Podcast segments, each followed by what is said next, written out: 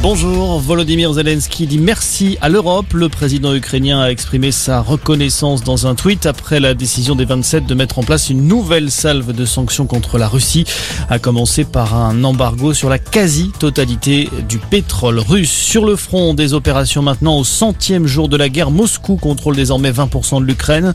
Depuis plusieurs semaines, l'offensive russe s'est intensifiée à l'est, dans la région du Donbass, notamment la ville stratégique de Severodonetsk, où les combats sont de plus en plus intenses.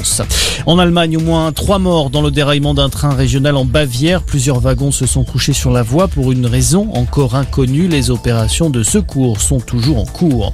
Au Royaume-Uni, la cérémonie aura duré un peu plus d'une heure. Une messe a été célébrée tout à l'heure au sein de la cathédrale Saint-Paul de Londres pour le jubilé de la reine.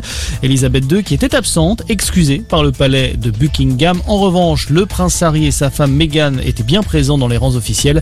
Les invités triés sur le volet ont ensuite participé à un grand déjeuner dirigé par Sadiq Khan, le maire de Londres.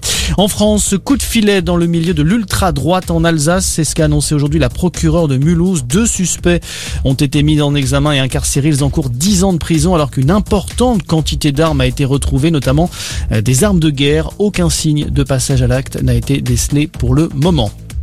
Le foot France-Danemark ce soir à 20h45 au Stade de France. Une rencontre de la Ligue des Nations qui sera placée sous très haute sécurité. Plus de 2000 policiers et gendarmes sont mobilisés pour éviter les incidents une semaine après le fiasco et les débordements survenus lors de la finale de la Ligue des Champions. Et puis la fin d'une époque sur France 2 après 16 ans d'antenne. Laurent Ruquier va quitter la présentation de son émission du samedi soir.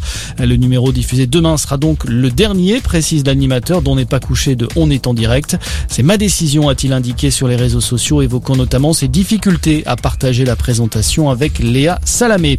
Voilà pour l'actualité. Bel après-midi à tous.